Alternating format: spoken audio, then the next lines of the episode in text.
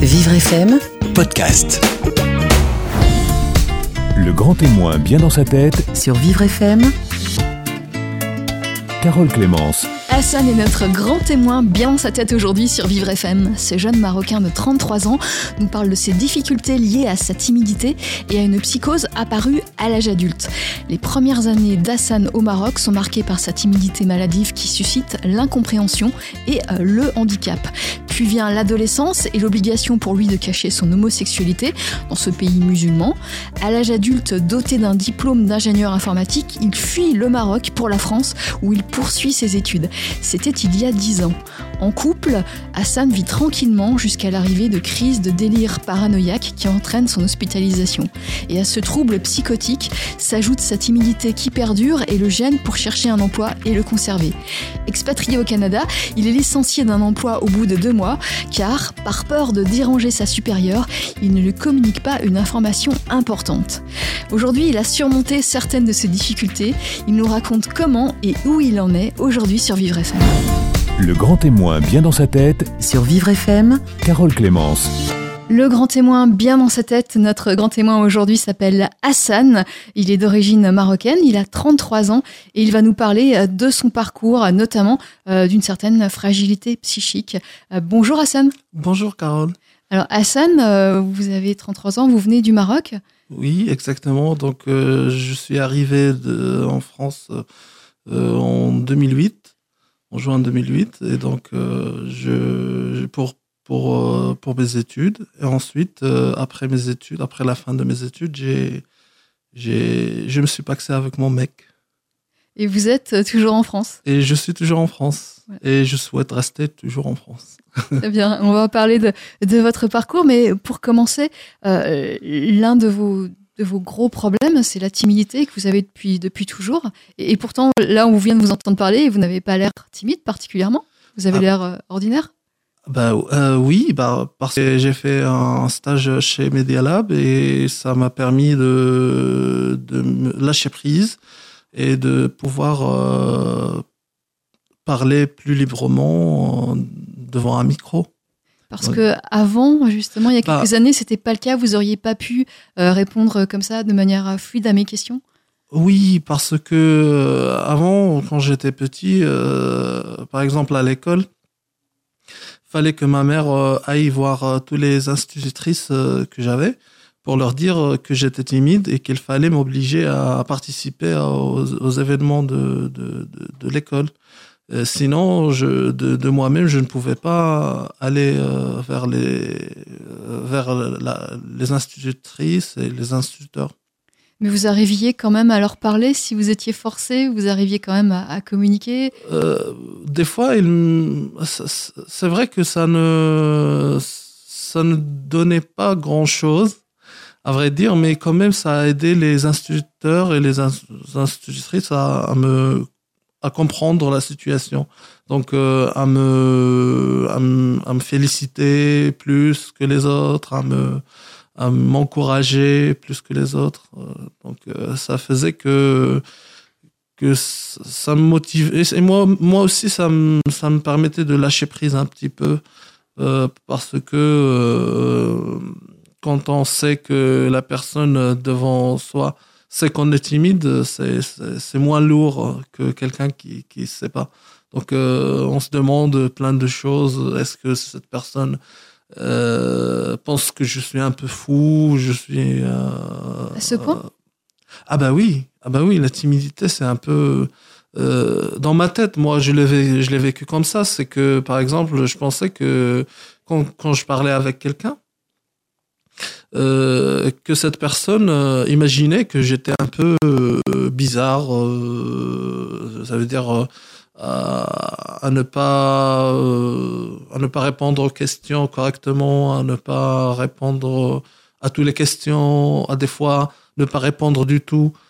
Ça, ça fait un peu euh, tilt pour les gens, je pense.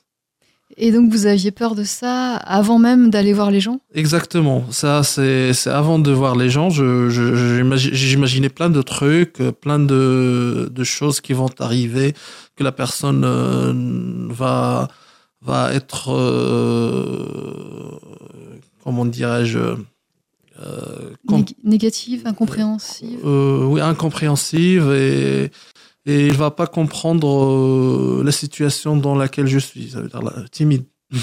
Alors, l'enfance d'un petit garçon au, au Maroc, il y a une trentaine d'années, euh, c'était comment? C'était difficile pour euh, lorsqu'on est timide dans une école, une école marocaine? Oui, exactement. C'est, moi, je dirais que c'est, euh, c'est, un peu l'enfer. J'ai vécu l'enfer parce que euh, quand on est timide euh, dans une société dans laquelle la plupart des gens euh, trouvent que les que les personnes qui sont euh, fragiles psychologiquement sont des fous, tout simplement.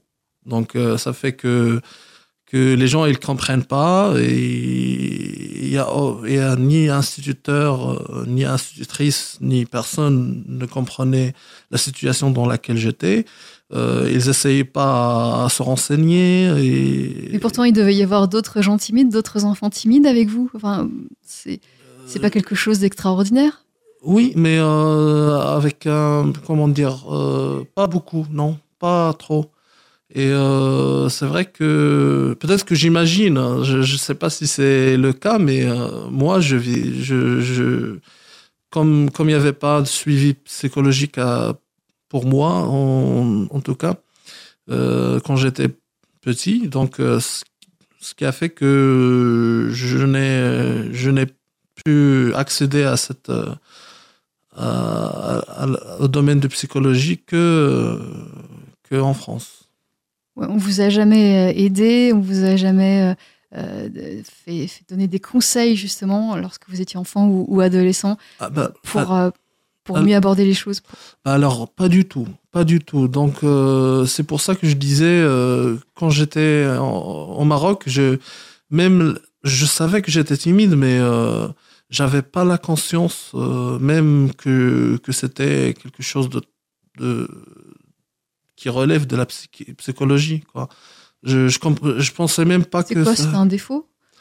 Euh, La le- timidité, c'était un défaut Vous pensiez Ah oui, c'est un gros défaut. Oui, oui, oui. Je trouve que ça complique la vie. euh, ça, ça permet de, ça permet pas d'avoir euh, des amis. Des. c'est c'est un handicap. C'est un handicap. Oui, c'est un grand handicap.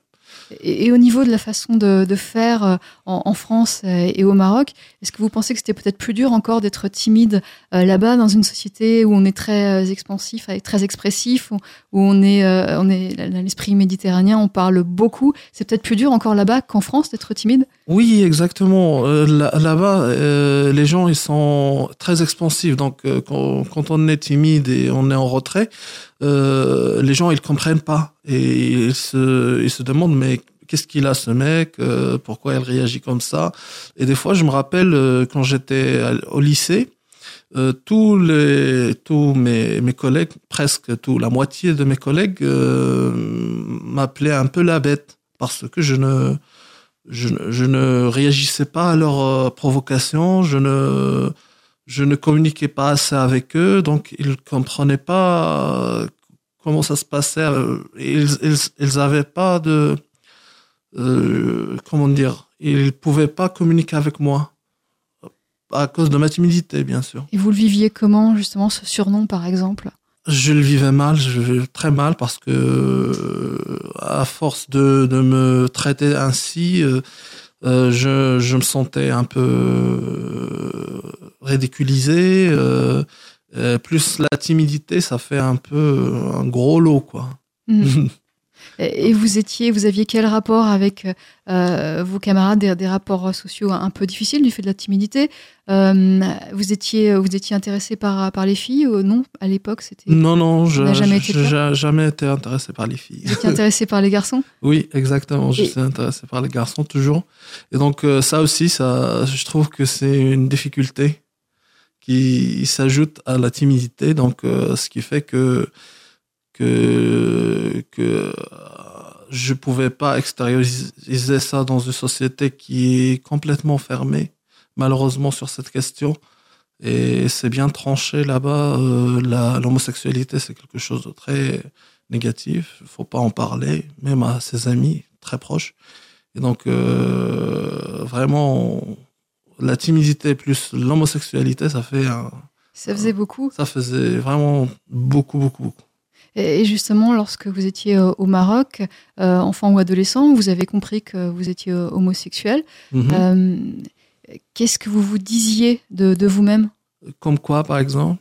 Euh, Est-ce que vous vous disiez, euh, vous vous réalisiez que, que vous étiez homosexuel Puisque la société en parle très peu, la société est fermée, donc est-ce qu'on s'en rend compte vraiment? Est-ce qu'on réalise euh, qu'on qu'on sera jamais attiré par les filles? Est-ce que co- comment comment vous viviez, vous pensiez les choses? Oui, alors à l'époque, j'étais croyant. Je ne l'ai plus maintenant. Euh, donc, euh, à l'époque, j'étais croyant. Je, je, je priais Dieu tous les soirs euh, pour que je puisse changer, donc devenir hétérosexuel. Donc, ce qui, ce qui, ne s'est jamais réalisé, bien sûr, et ça se réalisera jamais. Et, euh, et donc, c'était la seule chose que je pouvais faire. Et sinon, c'était constater que j'étais attiré par des garçons. tout Donc il y a une culpabilité, j'imagine? Ouais, une grosse culpabilité euh, parce que dans une société où euh, tout le monde est normé, tout, toute chose est normée. Pas seulement le- les gens, tout, tout, tout ce qui se passe est normé. Il faut euh, se comporter ainsi, faire ça, faire ça, faire ça. Sinon, on est très marginalisé, très mis en retrait, à, la, à, la, à la marge, quoi. Et, et les gens autour de vous, donc, ne le savaient pas, vous le cachiez. Enfin, vous- Oui, exactement. Bah oui, bien sûr. Je, je, je le disais à personne parce que j'avais peur, j'avais la, la trouille de, de, de le dire à quelqu'un, à mes parents. Maintenant, je l'ai dit à mes parents, mais mais il y a aussi encore moi, mes frères que je n'ai jamais dit, euh, au- auxquels je n'ai jamais dit. Euh, et donc, euh, ça fait que, que c'est très difficile de d'aborder des sujets comme ça avec des personnes qui sont d'origine euh, ou de, de, de pays un peu théocratiques, on va dire. Et ça, donc, ça a été très difficile, euh, les deux. Euh, Est-ce que c'est ce qui vous a conduit à vouloir venir à l'étranger, à partir à l'étranger? Ah bah effectivement, euh, l'homosexualité qui était mon moteur pour venir ici en France parce que j'en pouvais plus.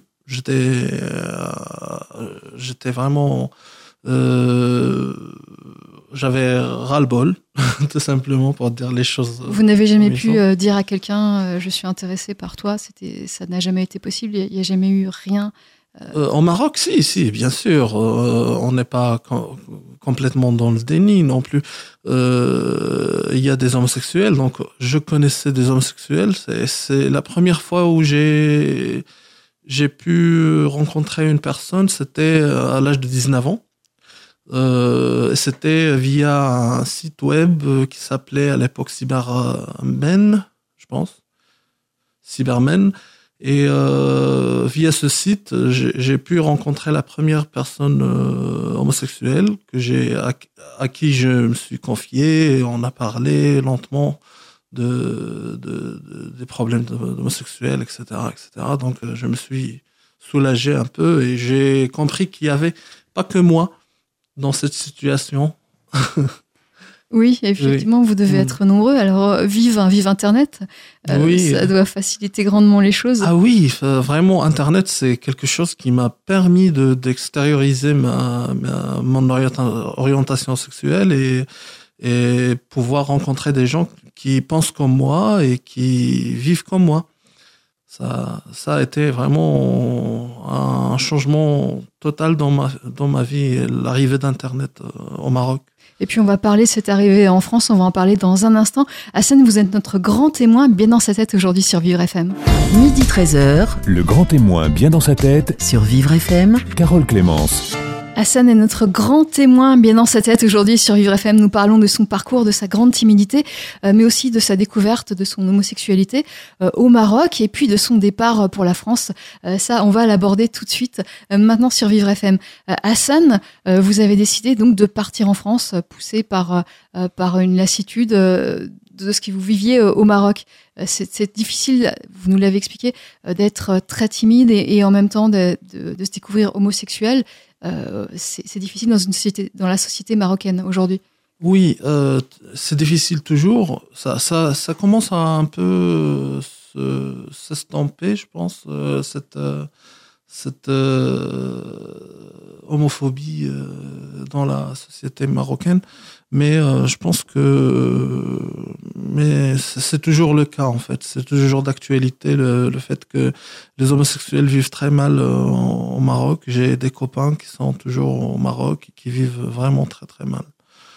Et il n'y a pas d'autre issue que de, de, se regrouper entre eux, espérer qu'un jour, soit ils partent dans un autre pays qui, qui, permet, qui leur permet de s'épanouir, soit de euh, se marier un jour avec une femme et puis euh, vivre, euh, vivre selon caché. les traditions. Oui.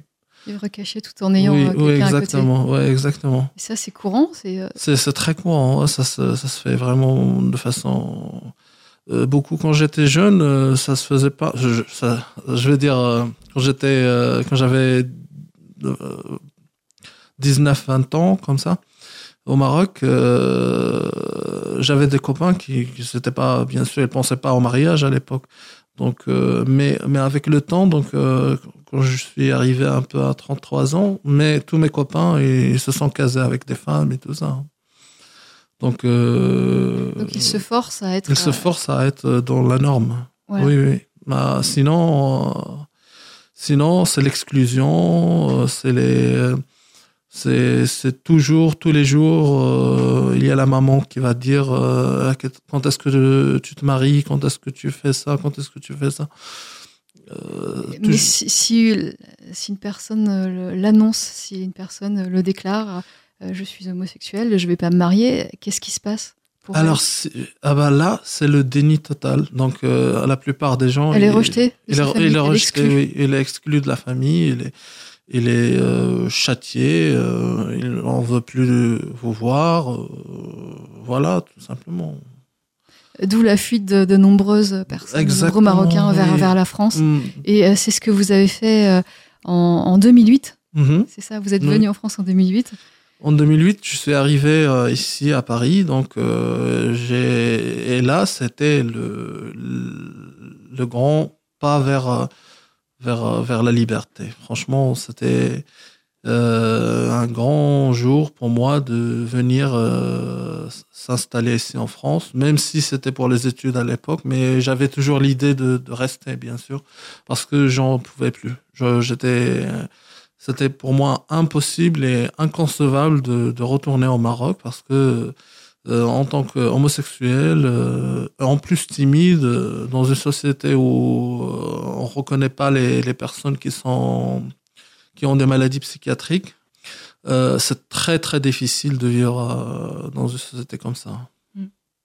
Donc vous n'envisagez pas du tout de, de rentrer au, Maroc, en tout cas peut-être pour les vacances, mais pas du tout de, de vous y. Bah j'y vais pour les vacances, oui, de temps en temps, bien sûr, tous les deux ans à peu près. Euh, et donc, euh, quand je suis là-bas, je, je, fais comme un stand-up, stand-by surtout, euh, euh, sur, sur tout ce qui est homosexualité. Euh, et, et, voilà, donc pour vivre tranquillement. Alors en France, lorsque vous, vous y arrivez, vous faites des études en faculté ou des études d'informatique? Mmh, J'ai fait des études en informatique à l'université Paris 7. Donc euh, pendant trois ans, parce que la première fois, euh, j'étais parce que je suis venu avec un master 4, euh, un master 2, un master 1, pardon, un master 1 en France. Et euh, on m'a demandé de refaire le master 1 à l'université, donc je l'ai refait. Et puis euh, la deuxième année, le master 2, je l'ai fait en deux ans. Parce que vous êtes tombé malade euh, Parce que effectivement, je suis tombé malade de dépression. Euh, c'est arrivé comment C'était arrivé d'un coup Qu'est-ce qui s'est passé Alors, ça, m'est arrivé parce que je consommais de, du cannabis pour, euh, pour des fins récréatives, tout simplement. Et, et un jour, j'ai décidé de changer de, de fournisseur. Et donc, je, je, suis allé voir un autre fournisseur qu'on m'a conseillé. Et euh, ce, ce, cannabis que j'ai j'ai acheté était bourré de THC. Donc, il était très, très, euh, Très puissant. très puissant et très psychotrope, on va dire. Et donc, euh, ce, ce qui a fait que j'ai un peu pété les câbles. et Au bout d'un seul, d'une seule prise. Non, non, pas une seule prise, non. Au bout de, de plusieurs euh, prises, quand même. Plusieurs prises. euh, le premier jour, c'était comme j'a- j'arrivais à me, me maîtriser. euh, la première fois, c'est- pas grave. Il y a des choses qui se passent dans la tête, etc. Mais, mais on reste zen parce que avec la timidité, on apprend toujours à, à ne pas extérioriser ce qu'on ce qu'on a vécu.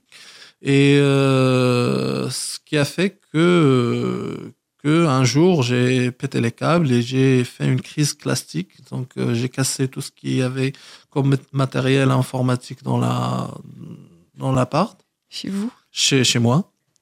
Vous habitiez en couple Vous habitez oui toujours en oui, couple oui, avec la même personne avec la même, personne oui, avec la même amie oui votre exactement. ami. Et donc, euh, avec lui, euh, je vivais depuis, euh, depuis que je suis arrivé en France.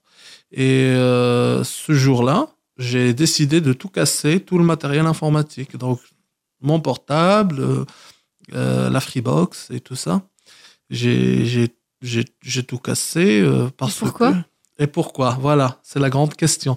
Pourquoi? Parce que je pensais que qu'il y avait des sur, une surveillance sur moi, euh, qu'on me surveillait euh, à travers euh, ces équipements. Et donc, euh, je pensais que mon portable était sous écoute, euh, que des personnes m'en voulaient, que des, des gens prenaient mes, mes coordonnées GPS. Et, et ces idées paranoïaques, elles ont duré longtemps? C'est- Vous les aviez, vous les avez eues longtemps? Je les ai eus pendant au moins 3-4 mois, oui. Ouais. Et vous avez eu la crise euh, pendant, ce- pendant cette période, au terme de cette période? Oui, au terme de cette période, j'ai eu cette crise. Et ensuite de cette crise, j'ai décidé de prendre les choses en main, donc euh, d'appeler euh, d'appeler les, les services d'urgence Mm. psychiatriques. Et euh, en même temps, c'était mon copain qui était en train de les appeler. Donc le mec avec qui j'ai parlé, il m'a dit ah oui, on a le même euh, on a le même, la même chose sur la ligne, euh, l'autre ligne téléphonique. Donc, euh, voilà. Donc, donc, vous avez été hospitalisé euh, une dizaine de jours, justement, Oui. pour ça. Et quel a été le diagnostic? Qu'est-ce qu'on vous a dit? Alors, le diagnostic, il n'y avait pas de diagnostic. Donc, euh, ni le psychiatre, ni les infirmiers ne me disaient quoi que ce soit. Donc, euh, c'était seulement euh, prends euh, médicaments. tes médicaments. Puis voilà, basta. Euh, moi, je jouais le jeu parce que je, c'était un jeu pour moi. À l'époque, je pensais vraiment que, que les choses que je, vi- je vivais, c'était des choses réelles. Et donc, Vous pensiez toujours que vous étiez observé, que vous étiez sur écoute? aujourd'hui Euh, non. à l'époque. à l'époque, oui, oui, je pensais toujours que j'étais surveillé, que, que l'hôpital, même après que je suis sorti un petit peu, j'avais des, des idées comme quoi l'hôpital, il- me suivait, il me, euh, il, il me regardait. Et en- ensuite, euh, il y a, en plus, je veux dire, il y a des gens qui, euh, dans l'hôpital, avaient les mêmes problèmes, donc ils il me renforçait dans mon idée. Il me disait voilà, oui, euh, l'hôpital, il suit les gens euh, dehors, etc. Et euh, il y a des gens qui te suivent, etc., etc. Donc ça fait. Alors vous êtes sorti de l'hôpital et puis avec ce traitement, vous avez ces, hallucinations, ces, délires paranoïaques ont disparu. Euh, oui. Euh, alors, euh, ces délires, ils ont perduré jusqu'à ce que j'ai commencé à prendre le, le neuroleptique. Et quand j'ai commencé à prendre le neuroleptique, les idées sont commencé à, s'estom- à, à- disparaître. à disparaître, tout simplement. Et, et depuis, ça va mieux. Ça va vraiment beaucoup mieux. Alors, au niveau du travail, ça a été difficile justement cette crise puisque vous étiez en train de terminer vos études et, euh, ça vous a ralenti dans, euh, dans la recherche d'un emploi. Ça a été euh, dramatique. Oui, c'était très dramatique pour moi parce que à l'époque, j'avais un- j'avais une idée, une seule idée, c'est de c'est de faire mes études, ensuite travailler, bosser et puis construire ma vie, être indépendant. Euh, Mais malheureusement, avec cette euh, crise euh, que j'ai eue et l'hospitalisation et la maladie qui s'est découverte, la, la, la maladie qui de la psychose qui, que j'ai découvert, m'a dit, m'a fait que que j'ai pas pu réaliser tout ce que je voulais. Donc vous êtes resté euh, plusieurs années sans, sans rien faire. ouais, exactement. Euh, Sans travailler, sans, sans, sans faire d'études, c'est ça Je dirais pas que c'était seulement du temps mort ou temps perdu, mais en fait, euh, ça, ça m'a permis de me reconstruire parce que euh, à un moment donné, euh, quand j'ai eu la crise, surtout la crise classique, euh, c'était, euh, j'en pouvais plus. J'étais au bout de, de mes, des nerfs. J'étais dans une situation très très difficile. Et depuis l'hospitalisation, depuis l'hospitalisation, j'ai vraiment réussi à, à, à m'apaiser, à me euh, à être plus zen. Et qu'est-ce qui a changé en vous euh, de- depuis, euh, euh, depuis ce traitement, depuis ces, ces découvertes?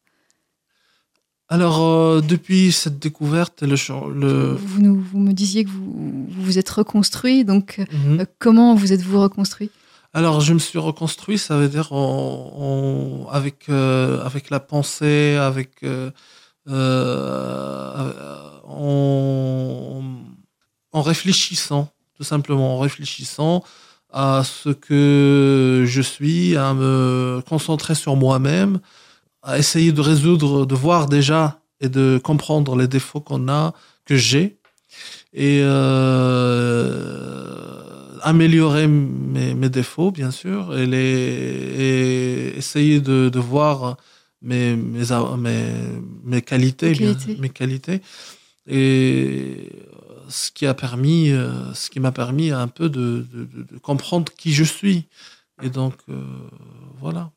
On va continuer à découvrir qui vous êtes, Hassan. En tout cas, vous êtes notre grand témoin aujourd'hui, euh, bien dans sa tête sur Vivre FM. Midi 13h Le grand témoin bien dans sa tête, sur Vivre FM. Carole Clémence. Notre grand témoin bien dans sa tête aujourd'hui sur Vivre FM se nomme Hassan. Hassan euh, qui a une vie euh, très riche, une vie psychique, mais aussi un, parcours euh, très intéressant. Venu du Maroc, il est arrivé en France dans les années euh, 2008. Il y est depuis 10 ans et il est également passé par le Canada. Alors un, petit euh, un petit passage au Canada euh, qui a duré euh, plusieurs mois, dont on va parler puisqu'il euh, il met en il met en lumière votre timidité, le, le handicap que constitue votre timidité. Donc vous êtes parti au, au Canada pour pour chercher du travail, c'est ça? Oui, je suis parti au Canada en termes de de- d'immigration pour voir comment ça va être. Comme j'ai un frère et une sœur là-bas qui vivent là-bas, donc euh, je me suis dit tiens avec la famille ça serait plus cool. Eh ben euh, non, Non, c'était pire.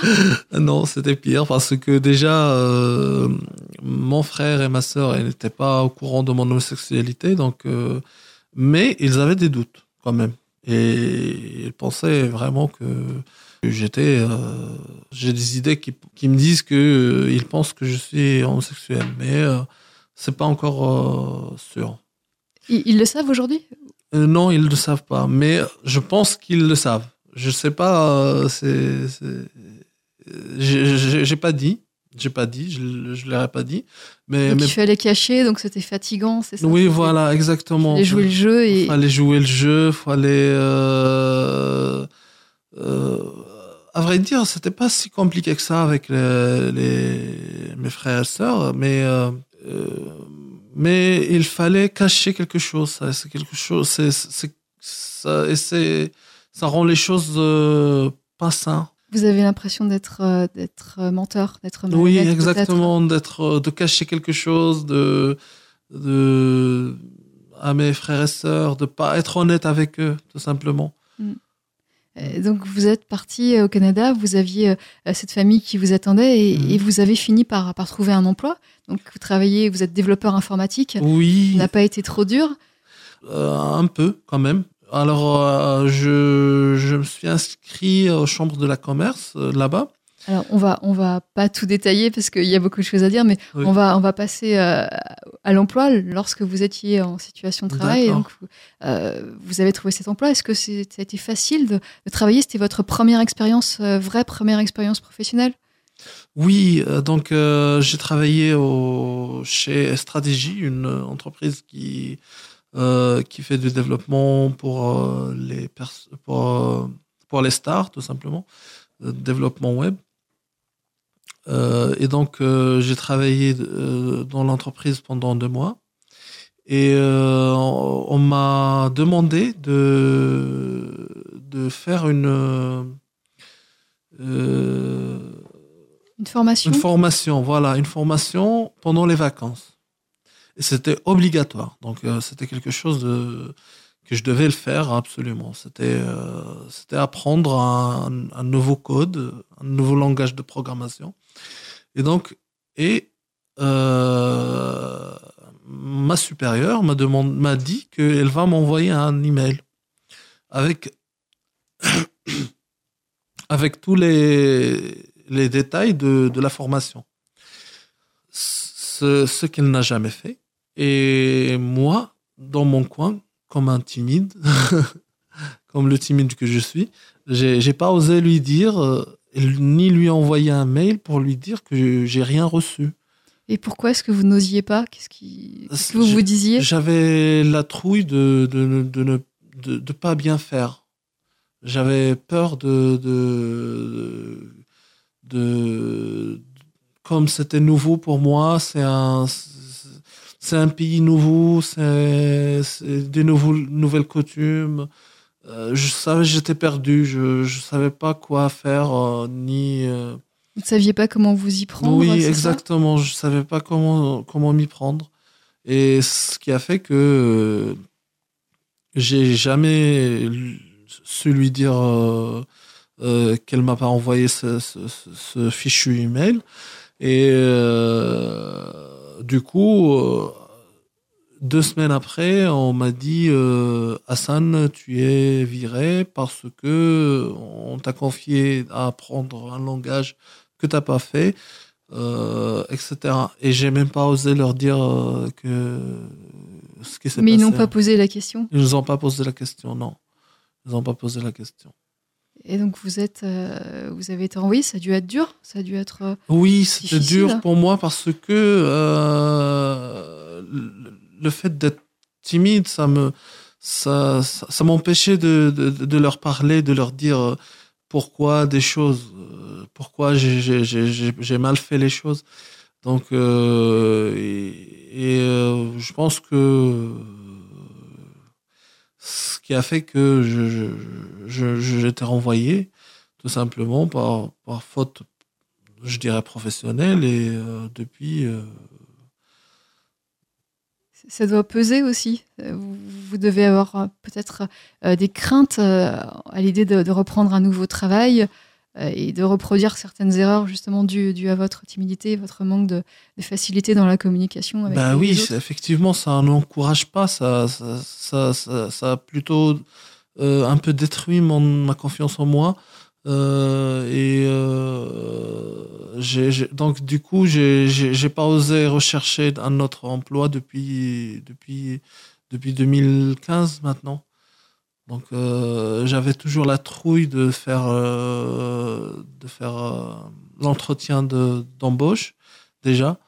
Ensuite, de, ne pas réussir le travail, c'est quelque chose de extrêmement difficile pour moi parce que ça fait partie de la timidité, le fait euh, qu'on est un peu fragile psychologiquement, on- donc on perçoit les choses plus de façon plus euh, plus intense. euh, euh, quand il y a par exemple un renvoi, euh, on a on a Un, un échec. un euh, échec, euh, etc.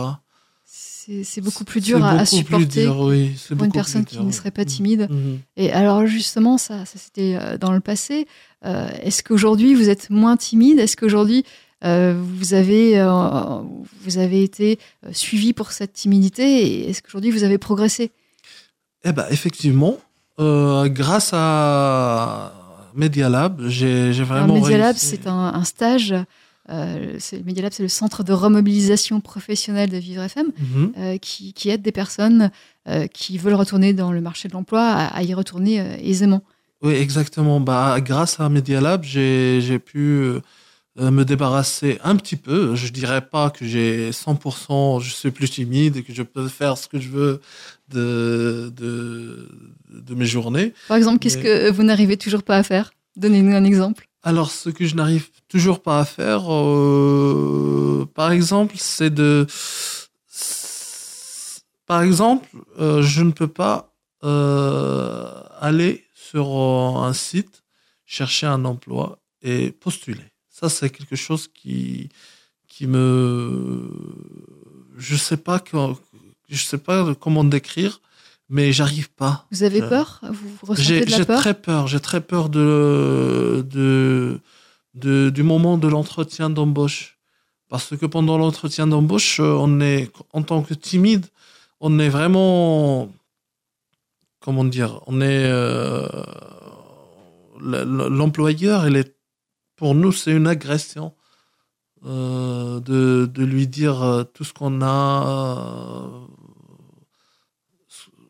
qu'on devrait, avec toutes les choses qu'on devrait cacher euh, ou ne pas, ne pas exposer euh, devant le recruteur. C'est- des choses qui sont très complexes pour, pour moi. hein. Et, et du coup, euh, aujourd'hui, vous avez, euh, vous avez des diplômes, une formation qui, qui vous permet de, euh, de travailler, puisque ce- le, dé- le développement informatique sur le marché de l'emploi, c'est plutôt porteur, euh, mais vous avez encore des difficultés, même si vous allez mieux du côté de la, la- la timidité, du côté euh, des troubles psychiques, vous allez beaucoup mieux, mais vous avez encore des difficultés à vous lancer. oui, à trouver oui, un- un emploi. Oui, c'est le, se lancer et se, et de, de, de, mettre la roue en fait, tourner la roue, qui, qui est un peu difficile en ce moment. La timidité, vous l'avez travaillé au sein de ce stage et vous allez mieux, mais c'est toujours euh, problématique. Et puis, euh, au niveau de, euh, de, de ce que vous appelez la psychose, au niveau de, des, des délires, des délires paranoïaques, euh, c'est aussi réglé. En tout cas, vous êtes toujours sous, sous traitement et, et- et ça, ça ne, vous, ça ne vous gêne plus, ça ne vous handicape plus Euh, bah non. en ce moment? Bah effectivement non, pas du tout. Alors euh, alors au niveau de la psychose, je pense que avec le traitement que j'ai et tout ça, ça ça a réglé les choses. Donc euh, je me sens très bien, euh, je me sens épanoui. Grâce au Media Lab, j'ai- je me suis épanoui de façon exponentielle, on va dire, et euh, ce qui m'a permis de, d'être moins timide, d'avoir confiance en moi, euh, de pouvoir euh, être plus dynami- dynamique. Mais il y a quand même un petit, un petit quelque chose qui fait que je suis pas encore à, aller postuler à des offres. Hmm. Qu'est-ce qui vous manque encore? Qu'est-ce qui me manque? C'est ça ce que je recherche en ce moment. C'est qu'est-ce qui me manque? Euh, C'est c'est peut-être la peur de de, de de se lancer dans un entretien d'embauche. Mais vous vous sous-estimez peut-être aussi? Peut-être, oui. Et- Oui, oui, pa- parce que euh, je, je, je, je pense à tout le temps que j'ai que j'ai perdu, à tout le les, les six ans que je n'ai où j'ai travaillé très peu. euh, Il y a beaucoup de choses difficiles à oui, expliquer, oui, effectivement, lors de d'un entretien d'embauche. mhm, mhm. Euh, le, le trou sur, euh, sur le CV, euh, euh, est-ce qu'on parle ou pas de, de, la maladie? Euh, Pas Oui, forcément. mhm. Euh, ça va être difficile, mais euh, euh, en tout cas, vous avez déjà reçu des offres d'emploi et, euh, J'arrive pas à postuler. Oui, exactement. J'ai une société qui euh, maintenant euh, deux mois, je pense qu'ils sont essayent de me contacter et j'arrive pas, j'arrive, pas à leur. euh, Peut-être après ce, cette interview, je vais aller me lancer dessus, mais euh, mais en tout cas, je- pendant deux mois, je je pouvais pas, je pouvais pas euh, envoyer un mail en me disant oui, je suis à la recherche d'emploi et je voudrais tel poste, tel poste. Mais ça, ça va venir. C'est, c'est quelque Oui, ça va venir, Vous êtes confiant. Oui, Vous je suis optimiste euh, et je pense toujours euh, que ça va aller vers le mieux. On le souhaite pour vous. En tout cas, vous, vous êtes très à l'aise au micro, à Hassan. Euh, on ne perçoit pas votre timidité. C'est ce qu'il faut vous dire euh, lors, de, lors de votre entretien, de- lors de vos futurs entretiens d'embauche. Euh, vous avez l'air à l'aise, vous êtes chaleureux et, et vous êtes, vous inspirez confiance. On peut le dire, Hassan. Merci, merci si beaucoup. ça peut vous aider lors de vos prochains entretiens d'embauche. Merci Hassan, je vous souhaite le meilleur Merci. pour le futur. Vous étiez notre grand témoin bien dans sa tête aujourd'hui sur Vivre FM.